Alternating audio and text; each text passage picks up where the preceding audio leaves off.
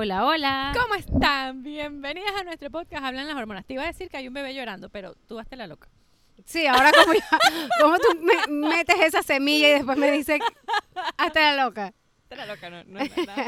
hazte la sorda. Nada está sucediendo, nada está No. sucediendo. ¿Cómo están? Bienvenidas a un nuevo episodio de nuestro podcast. Estamos rezando que no llueva. O sea, ahorita vi una Pepe Sol que nosotras, ¿cómo vamos a grabar con esta Pepe Sol? Y Entonces, ah, el clima, ah, bueno, tú quieres, ah, bueno, agarra, ahora saca el paraguas. Entonces, bueno, estamos aquí nerviosas, pero queremos grabar nuestro Hoy podcast. Dayana está como acelerada. Sí, es ¿por que me tomé ¿Qué un Red? Bull, tomé café, o sea, estoy, estoy, estoy, estoy, estoy. Estoy que quiero hablar bastante.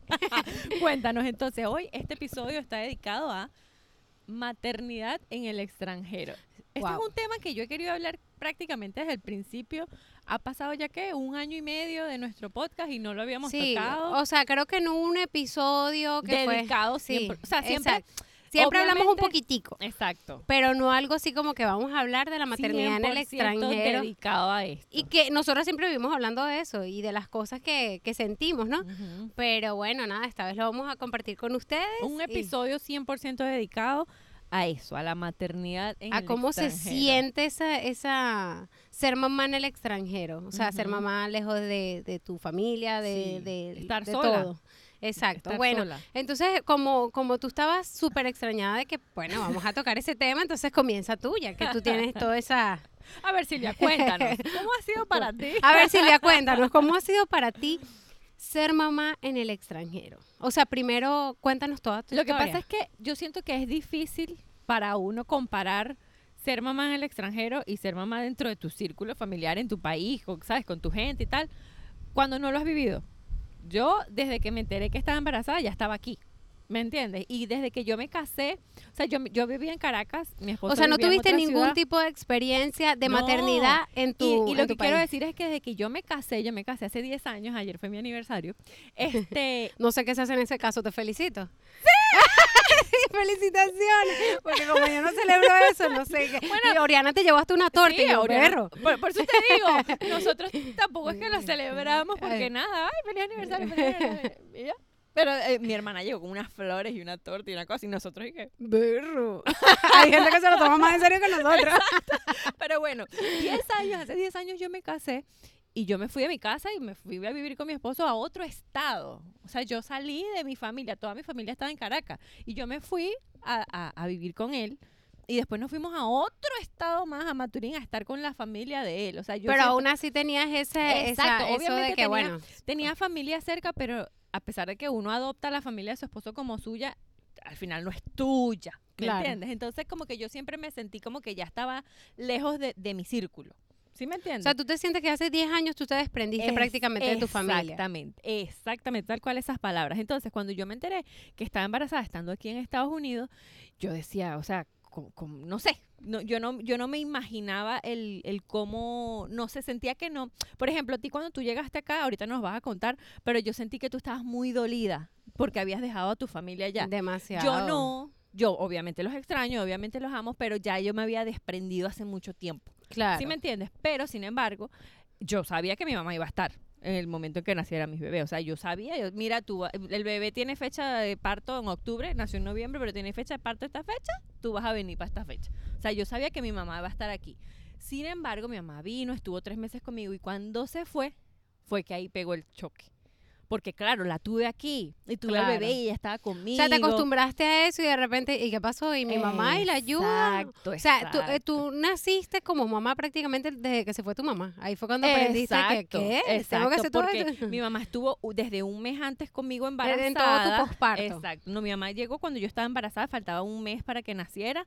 Nació el bebé y estuvo dos meses más conmigo. Mi mamá se fue en enero, el bebé nació en noviembre, ya se fue en enero y a partir de ahí quedé yo sola. Sola, sola, que ya me tenía que parar y mi esposo trabajaba todo el día y yo estaba sola con el bebé, solita, solita, solita, Todo el sin día nadie. sola en la casa. Entonces, aquí en Estados Unidos nosotros tenemos también familia de mi esposo, no es mi familia, que la amo como si fuese mi familia, pero no es mía.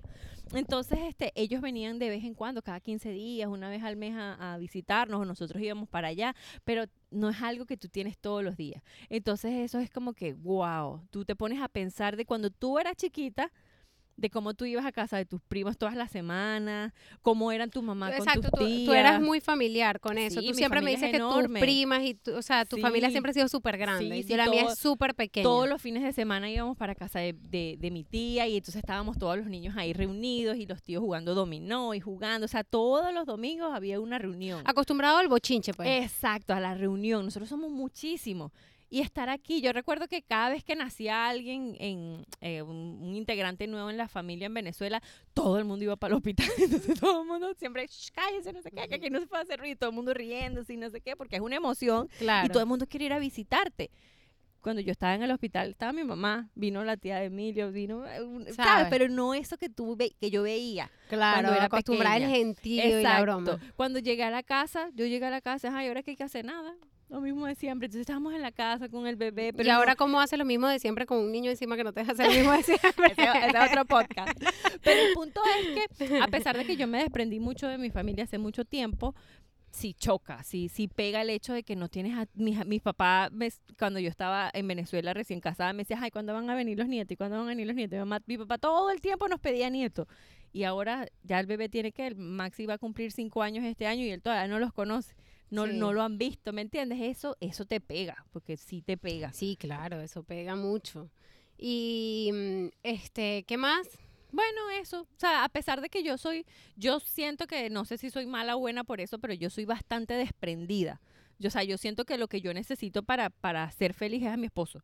Si yo lo tengo a él cerca, yo, yo estoy bien. ¿Me entiendes? Entonces, el, que el hecho de que él y yo estuviéramos juntos y estuviéramos siempre como en la misma sintonía con los niños, me ha hecho bien. Sin embargo, el no tener a nadie pega mucho. Tener, de estar tú todo el santo día solita con los niños, pega mucho. El no tener a, a quien, ay, mira, vamos a una tarde. Por eso es que nosotras siempre estamos como juntas. Mira, vamos para allá, vamos para acá. Tú y yo somos las hermanas. Exacto. Porque no tenemos a nadie más. Mi hermana está aquí, pero ella está trabajando todo el Sí. tiempo. Y cada vez Ese que es ella otro tema, porque hay mucha gente que tiene su familia aquí, pero es lo que dicen, es lo que tú están estás diciendo. trabajando O sea, siempre están trabajando, es como que sí están, pero no están. entonces Exacto. como que- Pero el hecho de que cada vez que ella va a la casa a visitarnos es como que ah, un alivio, que alivio. uno siente. Y yo enseguida, mira, agárrate al muchacho ahí. Entonces ya tú puedes limpiar, Claro. cocinar. Porque tampoco es que te acuestas a dormir. Exacto. Aunque cuando puedo dormir digo, mira, voy a dormir. Pero casi no lo hago. Claro. Pero te pones, qué sé yo, a hacer lo que puedas hacer porque tienes otras manos y otros ojos. Además que ellos se emocionan tanto. "Oh, la no quieren qué". muchísimo. Exacto, entonces se le pegan que a veces ni siquiera se puede ir de la casa porque no quieren que se vaya.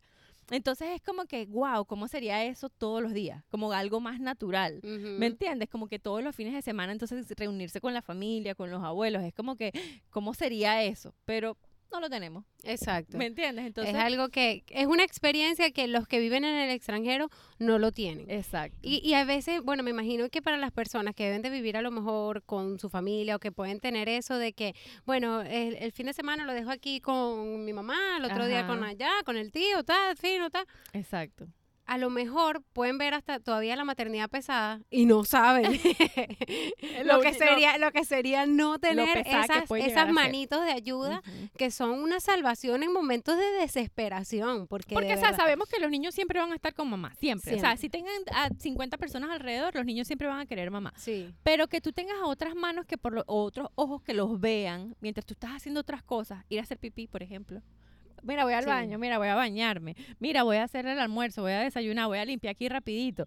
¿Me entiendes? Esas cualquier cosas. cosa, o sea, lo más, la, la tarea más mínima que tú creas que de verdad, o sea, es, es una salvación tener unas manitos Exacto, ahí. y otros ojos ahí que, Sí. que los vean. Hay veces, fíjense lo que yo a veces, yo llamo a mi mamá por Zoom y le pongo el teléfono frente a los niños. Vigílalos ahí, que me voy a bañar. De verdad. Te lo Ah, no es mm, buena. la he aplicado. anoten. La pongo Está buena. y ella está ahí y entonces claro, ella cualquier cosa que no los ve grita y entonces imagínense, yo tengo que bañar con la luz apagada para que no suene nada porque la ducha no me va a dejar escuchar. Entonces yo pongo esa broma súper alta para yo poder escuchar y me baño y si escucho cualquier cosa rara, salgo corriendo y veo y tal. claro, ya mis niños, no ya mis niños eso, están está más súper- grandes, no, ¿no? claro. Obviamente no se puede hacer quizá con un bebé, pero Pero está bueno, una, está tiene buena que la aju- idea. una tiene que ajustarse a lo No, que no, tiene. Pues. Entonces, estuvo- y además estuvo- que ellos están distraídos hablando con la abuela y no sé qué, ella los ve. Cualquier cosa se me dice, no los veo, no los veo. Entonces, yo voy a ver. Ay, tú te tengo una Eh, rapidita. y Exacto, pero, o sea, a veces uno da por sí, toca, sentado. toca ingeniársela. Exacto, a veces. Es que yo siento que si tú, por esto te dije al principio, que tú no puedes extrañar lo que no has tenido. yo me convertí en mamá sola, estando solita. Mi mamá estuvo dos meses, pero ya después se fue. Entonces yo sé lo que es tener e- a ella que te haga desayuno, que te ayude, que te vea, que, ay, mira, ya lavé la ropa, ya limpié, no sé qué, porque sabes que la mamá siempre es mamá y siempre te va a ayudar. Y así no haga nada, el hecho, el hecho de que por lo menos, no, dámelo, yo te lo cargo mientras tú haces todo, no importa, es algo, Claro. ¿no? Pero o sea, el hecho de no tener, no haber pasado más tiempo, qué sé yo, hay gente que a lo mejor tuvo a sus niños chiquiticos en Venezuela y se acostumbró, tuvo dos, tres años con su familia y de repente se viene, eso sí es un Sí, choque más total. duro, porque es como que perder algo. Claro. ¿Me entiendes? En cambio, cuando tú no lo has tenido, lo extrañas porque tuve dos meses, pero ella ha venido de vez en cuando y tal, pero ya yo me acostumbré a que yo sé que esta vaina yo la hago sola. Claro. Entonces, es yo siento que ha sido muy difícil porque sí es difícil estar solo. Sí, y los vacíos en diciembre, más que todo, siempre se siente porque siempre en diciembre es como más sentimental todo y es como que, ay, no me pongan una gaita porque me desmayo, que ya me da el yello, ya uno se, ¿sabes? Sí, sí, Es sí, como, sí, eh, sí. Yo- Pero es lo que te digo, yo soy bien desprendida, no sé si es bueno o malo, pero yo siento que, que, que como que, no sé, yo soy no, fuerte yo creo, en ese yo creo que eso es, eso es fundamental, lo que tú dijiste al principio, o sea, tú te desprendiste prácticamente desde que te casaste con. Emilio porque te fuiste con él, ¿entiendes? exacto. En cambio yo, a pesar de que siempre viví con Pedro, pero viví ahí al lado de mi casa, nos peleábamos, yo me iba a vivir a mi casa. Exacto, y veías a tu mamá todos los días. y estaba ahí siempre, o sea, estaban ahí ellos siempre, entonces, o sea, no era una broma como que yo me fui, o sea, Exacto, no, lo siempre los de veía, exacto, y no todos los igual, días todos los días los veía, exacto, Yo no, no. todos los días los veía, Por o sea, eso. porque todos los días iba a buscarle a la perrita, echarlo, lo saludaba, Yo no, yo me casé y me fui. Entonces yo veía a mi mamá una vez al mes, una vez cada dos meses. imagínate. A pesar de que estábamos en el mismo país, nos veíamos muy esporádicamente porque teníamos que viajar. O yo ir para Caracas o ella venir a donde yo estaba. Entonces yo siento que es como que lo mismo. claro, ¿Me explico? Porque está- estamos en diferentes países. tienen, tienen el mismo sistema, aunque ya Ajá. ahora es país- diferente país, es un poquito más complicado, las distancias son las distancias en tiempo y más ahorita con la pandemia se extienden, pero siento que es lo mismo en ese sentido. Pero igual me encantaría poder tenerlos todas las semanas. Ay, mira, vamos a visitar a la abuela, que la abuela te cuide, quédate en casa. El fin de semana te quieres quedar en casa de la abuela, eso es lo que acabas de decir. Dale, pues vamos a llevarte. Una semana completa está bien, mi amor, vamos a complacerlo. Dale, abuela, dale. El tener, o sea, sabes, el tener más, el tener más, por supuesto que se extraña. Pero para mí particularmente, y repito, no sé si soy buena o mala por eso, yo siento que soy bien desprendida. A pesar de que los extraño muchísimo, ya yo estoy acostumbrada. Sí, bueno, yo creo que toca, toca, ah, si no eres desprendida, toca aprender a ser des- de, de- Sí, porque eso fue lo que me pasó a mí, pero me fue duro, duro, duro, porque, o sea, es más, yo creo que si este tema no se había hablado era porque yo no quería llorar. Sí, sí. O, ahorita acabo de recordar que la última sé. vez que lo intentamos hablar, tú me dijiste, no quiero no ese tema.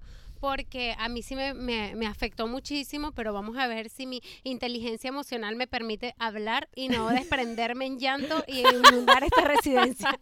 Ustedes saben, el drama siempre. bueno, yo comencé, yo bueno, como te dije, o sea, Pedro y yo Lo que pasa es que también en tu caso, yo creo que la que te estoy interrumpiendo. Ese es otro tema. Chiste interno. Ah, eh, en tu caso, tú estabas embarazada y tú planeabas tener tu bebé allá. Sí, exacto. Ah, eso, Ah, por bueno, ahí ok, comenzó dale, la dale, vamos a comenzar por ahí. Ah. Bueno, mi caso, ok. Este, me casé con Pedro y ahí mismito, o sea, fue casándonos, firmando y ok, ya estás embarazada, ok, vamos a buscar qué doctora. Entonces yo busqué a la doctora que ya, Ya bueno, la pueden la ver el episodio anterior. Exacto, el anterior, Anterior, anterior, anterior, pero el episodio, pues. Bueno, con esa doctora yo de verdad me sentí súper identificada, súper chévere, súper cómoda. Entonces ya ahí yo decía, bueno, yo me siento súper bien en esta etapa, pues de que ella es la que me está Todo es viendo. perfecto. Exacto. ¿Qué pasó? Se fue complicando el embarazo. Este, entonces las cosas por allá estaban difíciles y nos tuvimos que venir. Cuestión de, bueno, nada, si algo se complica, que hayan las medicinas, que estén la- las cosas para poder tener Sí. a, a Ale y no, no pasar cosas por allá, Sustos, sustos claro. por allá por Y Venezuela. trabajo de Mm. conseguir, porque yo recuerdo que no, aquí no se acostumbra, o no sé si se acostumbra, por lo menos en, mi- en mis dos embarazos no lo hicieron.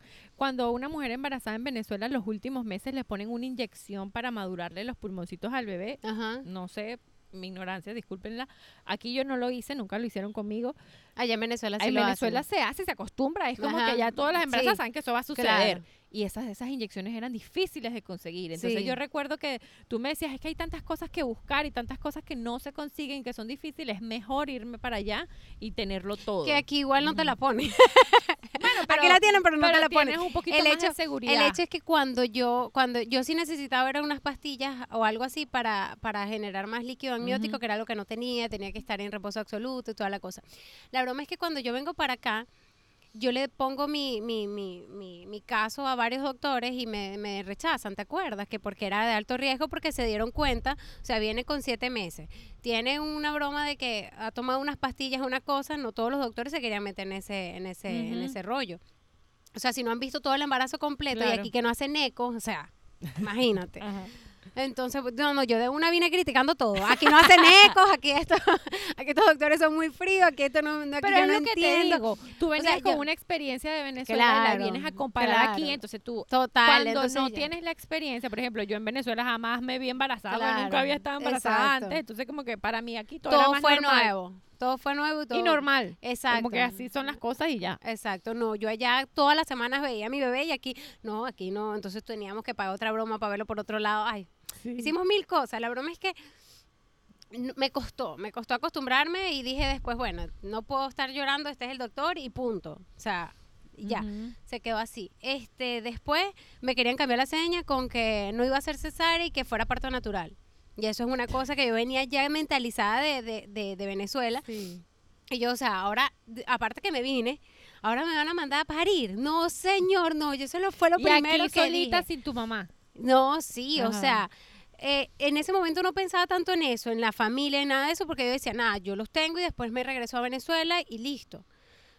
Y después todo cambió, todo cambió, pasaron muchas cosas y circunstancias que nos hicieron como que, o sea, teníamos la que de estar, quedarse que aquí. teníamos que estar aquí. Entonces ahí fue cuando, ahí fue el shock, ahí fue el shock. Te tienes que quedar, nos tenemos que quedar y acababa de tener un bebé. Entonces es como que, ok, Demasiadas hormonas. demasiadas hormonas. emociones. Saber después, coño, o sea, mi papá cuándo va a venir, mi papá no tiene visa. Se la traté de sacar, se la negaron, o sea, es demasiado. Entonces, demasiado para asimilar en un momento tan, Vulnerable. tan, sí, tan donde uno se siente muy, ay, Sí, claro. ¿Entiendes? Entonces, claro, yo esos primeros meses era como que de, de, de- de asimilar tantas cosas y tantas noticias y tantas bromas y después, bueno, no, que si la perrita, que si la perrita, porque Charlotte para mí era mi hija allá en Venezuela, entonces sentía como que la había abandonado y sentí un sentimiento de culpa muy fuerte y tenía a Ale encima llorando y yo lloraba, o sea, me sentía tan mal, tan desesperada por todo eso, pero yo decía, mira, esto que está que estoy eh, yo creo que Pedro una vez me dijo algo porque yo le dije no porque mi familia mi familia mi familia entonces él me dice tú me repites que esa es tu familia pero tú no te das cuenta que esta es tu familia que ya tú creaste tu familia. Yo soy tu familia yo soy tu esposo él es tu hijo nuestro hijo Ujú. ¿entiendes? esta es la familia y yo pero mi mamá y mi papá y mi hermano no son mi familia ahora. Sí pero o sea de allá pues. Ay no.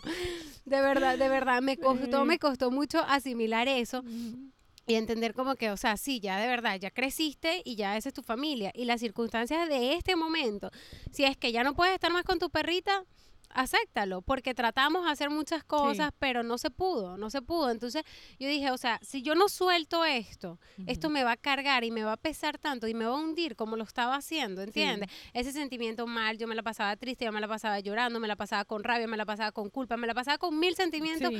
que no hacían que yo evolucionara en nada. O sea, yo vivía estancada. nada. No, y que yo vivía estancada en el pasado. O sea, yo era yo, Dayana, cuando yo estaba en Venezuela, cuando yo estaba en Venezuela. Y entonces imagínate yo, tres meses posparto, con el bebé pegado en la teta a las 3 de la mañana, revisando las fotos de Venezuela, de cuando yo estaba allá, de mi... ¿Sabes? Entonces yo decía... Tengo que soltar, no soltar porque porque, ya no, los importe, quiero ni no por nada quieras, de eso, exacto. sino porque por mi bien, por mi bien, por mi salud mental, porque eso no me estaba haciendo bien. Y los extraño y los amo con todo, con todo el corazón del mundo. Todos los días trato de hablar con mi papá. Él es lo que yo más extraño y conchale, o sea, que quisiera que él viniera y poderlo abrazar, porque una de las cosas que más me da miedo es que algo le llegue a pasar, pues. ¿entiendes? Y que yo esté aquí, que yo no pueda estar con él. Pero, o sea, que obviamente me imagino que es el miedo que mucha gente que debe todo el mundo tiene, claro. Pero, eso, pues, y... Ay, ya, habla tú. Por eso era que ya no quería hablar de esto hace mucho tiempo. No, no, es, es que esas cosas, hay, hay temas que tú, que tú sabes, que tú asimilas y que tú controlas, pero en lo que tú lo pones en palabras, ya, te, te, te, te, da un dolor. Y es así, es normal. Yo también, yo también evito muchas cosas, evito Claro. muchos temas y trato como que de pasarlos por encima, porque cuando tú profundizas, ya, se- tú eres humana, o sea, ¿me entiendes? Y, y, y esto es duro, el estar lejos de tu familia, el- sobre todo el no saber que no se puede cambiar lo que, lo que está, ¿me Claro. entiendes? Entonces, O sea, son Es decisiones que se tomaron y, y cosas que, bueno, que en un momento sí son duras y que siguen siendo duras cuando las recuerdas.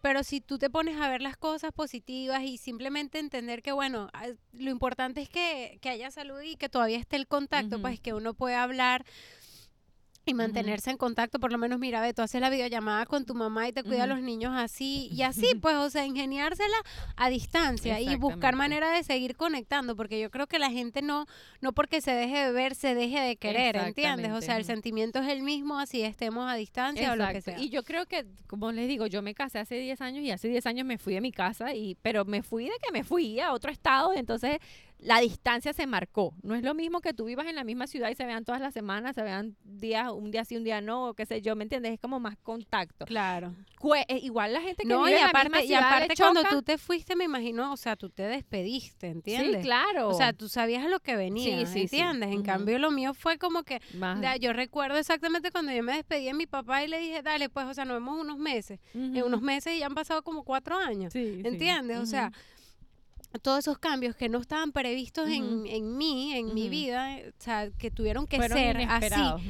Bueno, o sea, te toca girar tu, tu, Sí. tu, tu, tu vida, todos los pensamientos y, Sí, y claro. cambiar y, y evolucionar con lo que vaya. O sea, me tocó desprenderme de todo de todo lo que yo pensaba, de todo lo que yo imaginaba, porque al final hay una, hay como que algo más, más profundo que a lo mejor uno no sabe, pero es ya lo que, lo que uno tiene escrito en la vida, pues entonces uno está ya en el camino que uno tiene que estar Sí. y punto. Sí, bueno, yo, como les digo, yo me desprendí hace mucho tiempo desde que me casé y, yo creo que entendí el mensaje que te dijo Pedro de que, mira, ahora nosotros somos la familia desde que me casé. O sea, yo me casé y Emilio era mi familia y yo era su familia y éramos nosotros dos. Siempre y cuando estuviéramos los dos juntos podíamos ir para donde sea y por eso nos mudamos tantas veces y cuando nos vinimos para acá era como que tú y yo para lo que sea.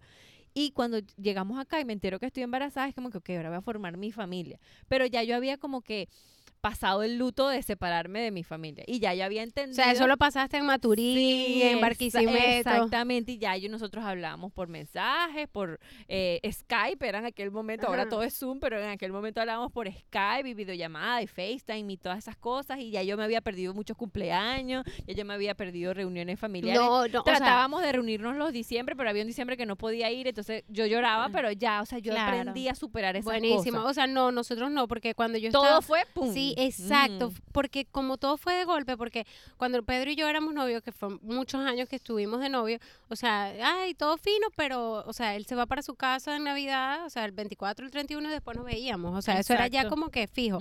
O después sí, o después yo lo veía y después nos íbamos con su familia o lo que sea, pero yo siempre estaba con mi Sí, familia primero, claro. ¿entiendes?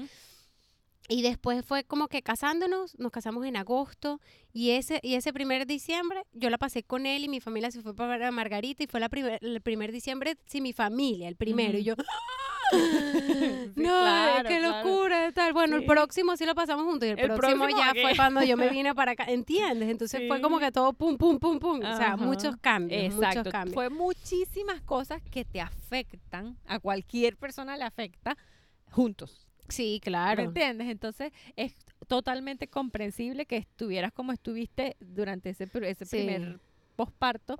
Y bueno, y que aunque no estuvieras en posparto igual te hubiese afectado, porque hay gente que se viene y no está Exacto. parida, igualito se pone triste. o sea. Imagínate, súmale un posparto a todos esos Exacto, cambios. exacto, así que porque todo fue tiene, todo demasiado. tiene una razón y todos los, los sentimientos, como yo siempre digo, uno tiene que abrazarlos. Mira, me siento de esta forma por esto. A pesar, a lo mejor a alguien le parecerá tonto, pero a ti no. Y si a ti te importa, y a ti te causa eso, tienes que aceptarlo Claro. y validarlo. Siempre lo digo, hay que validarlo. Pero bueno, nosotros pusimos unas encuestas en nuestra, nuestra Cuenta página de Instagram. Instagram, Habla de las hormonas. Síganos por allá. Y coméntenos y, y dennos amor siempre. pusimos unas encuestas y estas fueron sus respuestas. Fueron tres encuestas. La primera era si se habían convertido en mamás, padres, mamás. ¿Cómo lo decimos? De mamás. ya va. Bueno, ajá. Sí, Eh, se que- quería ¿Qué como poner. ¿Te este, saliste de la vaina? Se te apagó el teléfono. Tú sabes, siempre, ¿cómo se dice? Siempre pila, nunca impila. Ajá, vamos a ver aquí ya va. ¿Cómo lo hago? Archivo, ¿será? Se le perdió. Sí, Bueno. teníamos todo listo, teníamos todo Y le preparado. dije, ¿tienes ya toda la broma de Sí, la pregunta? todo listo, todo listo, Dayana. Ajá. Bueno, Esto pero sí, de verdad, ¿no? esto, esto de verdad es, Ajá, es aquí. una locura. ¿Te convertiste en mamá fuera de tu país? Pues bueno, el 62, esto es lo que quería hacer. Ah, ok. El 62%, es decir, más de la mitad de las personas nos dijeron que sí. Sí se convirtieron en mamá fuera de su país. En estos momentos tienes ayuda, esta está ruda, en estos momentos tienes ayuda en la crianza de tus hijos, es decir, abuelos, tíos, alguien, algo, una otra persona que te, que te Unas manos adicionales. El 86% de nuestras entrevistadas, encuestadas o whatever, dice que no. O sea, el 86% de nuestros seguidores no tienen ayuda con sus niños. O sea, están en la misma situación que nosotras. Por eso es que a mí me encanta este podcast, porque vemos que nos- no somos solamente tú y yo. Sí. Hay muchísimas otras mujeres que están pasando lo mismo que nosotras y nosotras, nuestra intención siempre es como que acompañarlas y acompañarnos nosotras, porque esto Claro. también es terapéutico para nosotras. O sea, esta reciprocidad que nosotras recibimos nos hace sentir bien a nosotras que no Sí. estamos solas. Y la última pregunta, ¿qué es lo más difícil de ser mamá en el extranjero? Y estas son las respuestas que voy a leer. Ok. A continuación, en este momento, Exacto, cuando, logre esto. salir de aquí. Ajá. Entonces, ¿qué es lo más difícil de ser mamá en el extranjero? Definitivamente estar sola con ellos todo el día. Sí, o sea, el hecho de que no haya nadie que te los vea un momentico, aunque yo les digo, ya yo aplico la del Zoom, vamos a llamar a la abuela.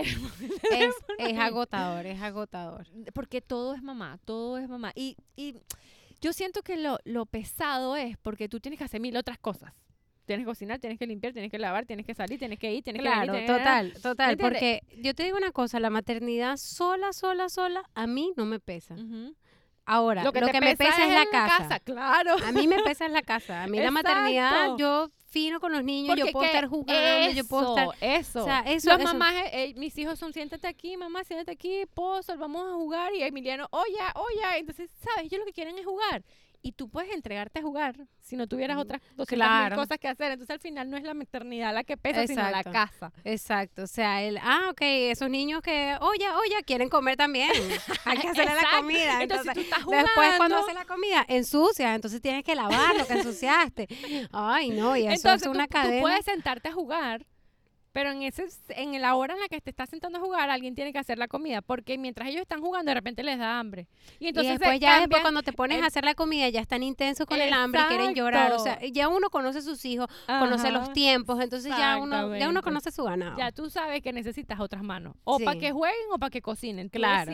Habrá momentos en los que tú dices, no, cocina tú, yo juego con los niños. Y habrá momentos que no, quédate con los niños que yo me voy a lavar el baño. Claro. No me gusta lavar el baño, pero no quiero estar con los Imagínate niños. si quieres lavar el baño, a Entonces, ese pero nivel te tiene. Simplemente que, exacto, simplemente que tengas otras manos allí para, tú sabes, para de comodín. Claro. Para que tú haz esto, haz esto, haz esto. Es demasiado. El estar sola pega muro. Esta, esta es de las mías. La siguiente. Tener horarios de trabajo que no coinciden ni un poquito con el de mi hija y estar sin mí por largas horas. ¿Ves? Este es diferente porque nosotras tenemos el privilegio. Es una bendición total Yo lo, yo lo considero así desde. nosotras desde nos tiempo. quejamos y ventilamos y decimos, ay, qué locura estar con los niños todos los días, pero sabemos que no lo cambiaríamos por Sí, nada del total. mundo. Y yo a mi esposo se lo agradezco todos los días, él lo sabe, o sea, es una bendición el poder nosotras estar Total. todo el día. Que si, si no eres mamá, no nos entiendes. Esto es bipolaridad maternal. O sea, No lo a- entendería. asúmanlo, amiguitas, somos así. No, no, no, si no lo entiende, tampoco se lo vamos a explicar. o sea, tienen que ser mamá para entenderlo. No queremos estar con ellos todo el día, pero queremos estar con ellos todo el día. Así de simple. Entonces, el escuchar que hay otras mamás que también están solas, que también se encargan de sus hijos, que no sé qué y tal, y que además tienen que trabajar. sí, porque... y que además tienen que trabajar y tener a sus hijos, a sus hijos que los cuiden en una guardería, en una escuela, whatever, es duro. Porque esa mamá, yo sé que esa mamá quiere estar, vivir esa locura de estar todo el día con su niño. Y Claro, porque no sabe lo, lo que le... Yo creo que todo, todo exceso es malo. Sí, bueno, exacto, porque Sí. nosotras queremos dejar a los niños en la guardería, pero en la mañana. Ya Exacto, pero lo buscamos. Todo tiene que tener un un equilibrio, creo yo. sí. O sea, pero bueno, entonces el caso de ella es que, conchale, le pesa el, el tener que estar todo el día sin su hija. claro. Y es más duro porque tú estás sin tu hija y esos, esas emociones, ese Claro. amor que tú le tienes que dar, no, claro, no, no, y que el sentimiento es como que es mi hija, pero Sí, bueno, estamos aquí, yo tengo que echarle un camión y entonces tengo que estar trabajando y ella estar en el colegio y así, esto es lo que nos tocó, ¿entiendes? Exactamente. Entonces llevar eso a que, bueno, que sea su estilo de vida a pesar de que Es le duro. duela y todo eso. es duro por, por como lo veas, es duro. Claro. estar sin algún familiar, sin nadie, solito. Este, todo desde bañarme hasta salir en pareja, ya no existe esto. Totalmente. Sí, claro, o sea, nosotros no te hablamos de salir en pareja, ¿qué? Y sin los niños. eso es como que una... Bueno, ayer en nuestro aniversario, mi hermana tan bella, es que ella es demasiado detallista, no te digo que apareció con una torta y unas flores. Ella me dice, si tú quieres salir con Emilio, dime y yo voy a, a tu casa y, y te cuido de los niños, porque o sea, era un viernes, nuestro aniversario, entonces ella así como que... y mira, cuando llega a la casa ustedes en pijama, no, chica, Total. que vamos a salir, no, gracias, vamos a comernos la torta. Tal cual. Ella llegó con su tal, hasta cantamos cumpleaños, porque a Maxi le encanta cantar Claro. cumpleaños, entonces cantamos cumpleaños, nos comimos nuestra torta, yo pedí pizza porque no quería cocinar. Ese fue mi regalo de aniversario. No pienso cocinar. Pedimos una pizza, pero ya, o sea, esa fue toda nuestra celebración, no sé.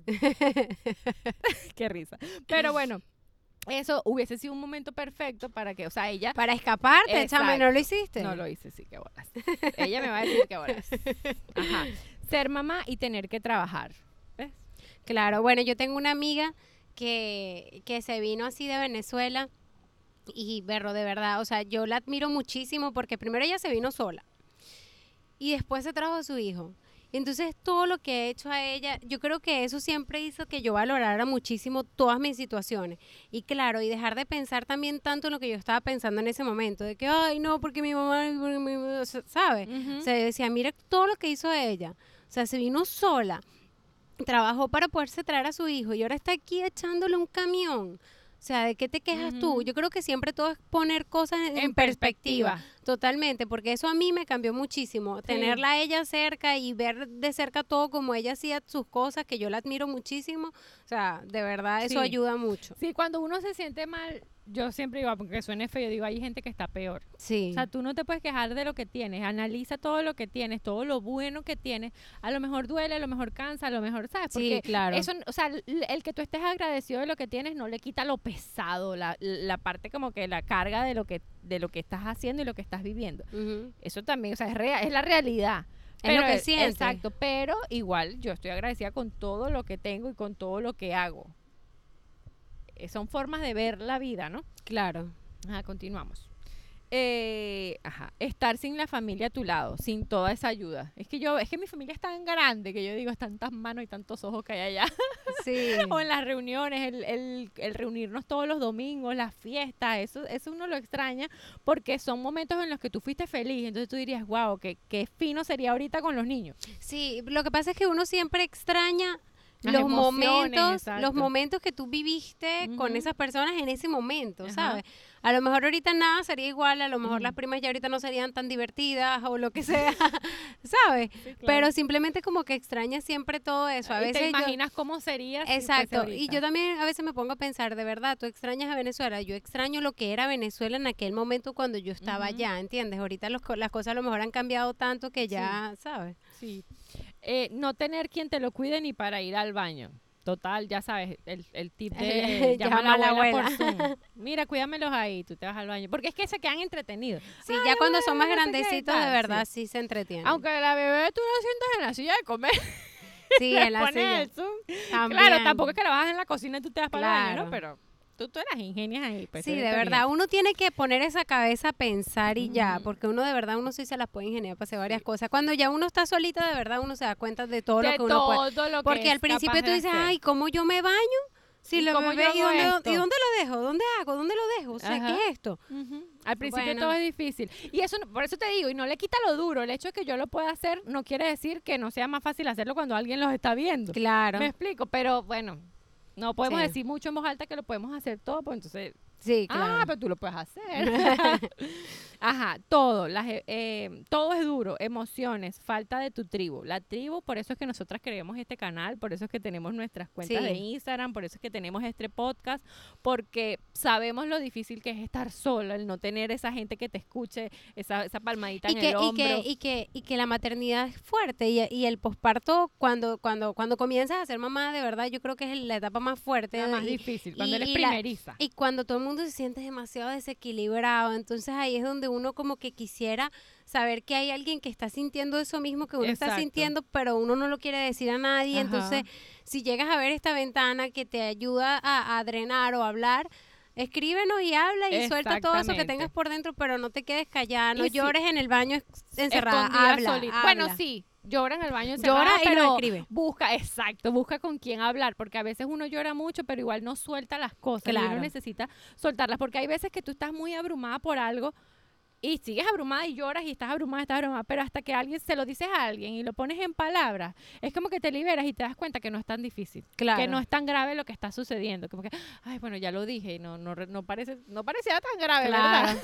Ahora que lo digo. sí. Exacto, como que ves una luz y te sientes mejor. Entonces yo creo que esa tribu de la que la chica habla es, es lo que representa. Vamos, tribu.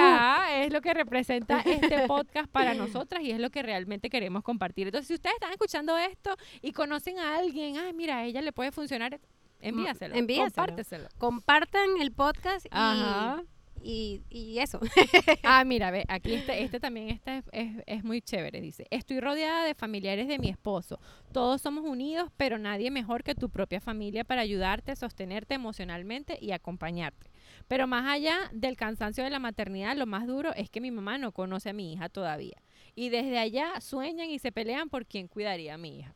Es, es eso, o sea, Claro. tú puedes, te- por lo menos aquí yo también tengo mucha familia de mi esposo y uno se siente acompañado y uno crea como que su propia familia de amigos. Por ejemplo, nosotras, Sí. tú no eres nada mío, pero o sea, ella es como mi hermana, ella es familia, ¿me entiendes? O sea, nosotros somos un, el- nuestra familia aquí, Sí. pero sin embargo igual tú extrañas a tu familia, tú sabes lo- bien que sería que tu mamá estuviera todos los días con, con tus hijos o, o tu papá o qué sé Claro. yo, ¿me entiendes? Entonces...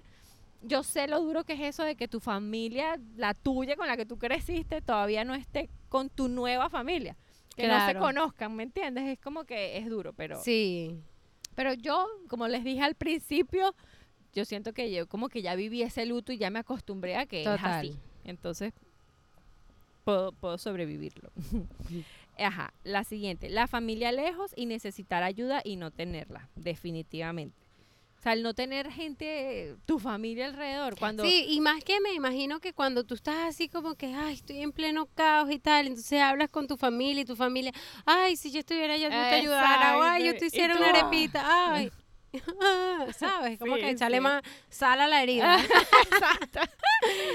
Ajá, ¿Qué es lo que más duro? Tenerlos encima 24/7, totalmente. Sí. Contar solo con mi esposo. Su familia está aquí, pero vienen de visita de médico. Pura foto para Instagram y cero ayuda. Sí, porque eh, me imagino que solo es una foto y ya después tomas, agarra a tu muchacho, como cuando uno no tenía muchachos, que, ay, qué lindo, ay, Ajá, comenzó a está llorar, llorando, toma. toma, exacto. Y tú en tu vida le preguntabas a la mamá, mira, necesitas algo. Claro, no, no. Sí, es duro. Estar, es- estar sin apoyo. Ya me duele la cabeza estos lentes. Sí, no te sé, qué, no sé qué me duele más, si el sol, no sé. Hoy está incómoda la cosa. Sí, una brisa, una broma que va a llover, Y ahora ahora el la- sol. las- ay, no. Ajá. No tener, yo con los lentes, no me había dado cuenta que todavía tenía los lentes encima. Estar sin apoyo de la familia y que estén lejos de ellos. No tener ese ambiente mm, familiar para reunirse un domingo, por ejemplo, y sentir ese calor familiar, cariño y comprensión, lo que les comentaba al principio. O sea, a lo mejor no los tienes en toda la semana, pero que tú sepas que tú los domingos te ibas a reunir, ibas a tener todo el mundo. Sí, sí. Yo me acuerdo de eso. Me sentía bien. La soledad. Sí, sí. La El- soledad, por la soledad pega. Tú en tienes que, que yo, yo que estaba sola en mi casa, por eso yo abrí mi cuenta de Instagram para hablar, porque estaba sola, sola, sola con un niño, solita. Entonces es duro el Sí. sentirte sola, el no tener nadie con quien hablar, el nada, o sea, porque quitámosle, quitémosle la depresión, la maternidad, lo difícil, las hormonas, las emociones, quitémosles eso. Una, una gente normal. No tienes a nadie igual, estás sola. Sí, O claro. sea, entonces la soledad, seas mamá o no seas mamá, eh, eh, pega. Claro. tienes- la gente está hecha pa- pa- pa- pa- Para pa- estar en- con sí. compañía. Ajá, no tener a nadie, no entender el sistema del país y sobre todo es duro cuando se enferman estar sin ayuda familiar. Definitivamente. Totalmente. Cuando se enferman todo es difícil. Así Sí. tengas la ayuda familiar y si además Sí, no la tienes, es duro. Es más duro, realmente. Sí, porque de verdad, eso es algo como que, bueno, no sé, si venías acostumbrado, pega más. Si no, ya venías También desprendida, desprendida como Silvia, igual te pega porque la necesitas en un momento, ¿entiendes? Exactamente. Y si la tienes en este momento, valórala. Sea de la familia de tu esposo, sea de tu propia Sea tu familia, porque yo te digo una cosa, sí, uno tiene que valorar absolutamente todas las ayudas que uno tenga. Yo por mi parte, la familia de mi esposo para mí es como mi familia. Y cuando ellos vienen para mí es un alivio y es un amor los que ellos me brindan a mí, que yo de verdad me siento como o sea, de verdad es mi familia. O sea, así lo considero yo. Como te dije yo, o sea, al principio cuando tú te casas, tú adoptas a la familia de tu esposo y que hay gente que no, que no se lleva bien. Sí, ni con su suegra, ni con su suegro y todo eso. Es pero- cuando tú sientes a la familia de tu esposo como tu propia Sí, familia. o sea, exacto. eso es increíble. Yo aquí en Estados Unidos nada más tenemos familia de mi esposo y esa es mi familia. o sea, esos son como mi, mi papá, mi mamá, mis tíos, mi abuelo. Claro. nada, esos son nosotros. Entonces, Sí, eso. Y, y, y, y exacto. Y si tienes esa ayuda, valórala. Si tienes la de la vecina, la de una amiga que ya se convirtió como una hermana, como lo sirvió para mí. O sea, valórala, valórala y dile que la quieres y todo eso. ¿Qué qué haríamos nosotras sin, sin nosotras? Sí, O sea. Nada de esto existiría. Todo el mundo me dice, a mí me encanta cómo ustedes se tratan, yo quisiera una comarrita así, que me impulsara para hacer ejercicio, y yo, yo te puedo, no, pero no es igual, no es igual. Y yo, bueno, pues entonces, pues te estoy ayudando. no es igual, no es igual. Sí, pero es, es- o sea, es increíble esta conexión que tú y yo hemos desarrollado. Sí, O sea, sí. nosotras somos las mejores esposas, pues, o sea. Total, total. O sea, nosotras ya, ya hemos vivido juntas y de verdad nos hemos dado cuenta que, o sea, tenemos demasiadas cosas en común, aunque no somos iguales, porque obviamente todo el mundo tiene una personalidad diferente. Pero sí, o sea, nosotras sabemos cómo llevarnos bien a la hora de, de vivir juntas. Pero bueno, entonces, ¿qué queremos? ¿Qué mensaje? Respuesta a mí. qué- qué- Gracias.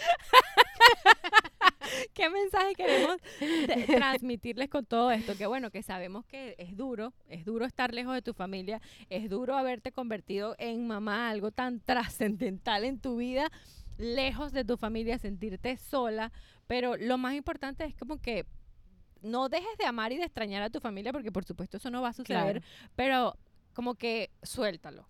Suéltalo porque si es algo que no se puede cambiar, no, no vale de nada lamentarte de que yo no tengo mi familia, es que no sé qué. No, o sea, mira, sí es duro, pero esta es la situación que yo tengo. Gracias a Dios no me falta nada. Mi hija, mis hijos y yo estamos perfectamente, tenemos todo. Estoy en comunicación con mi familia, así sea por internet, eso es súper importante.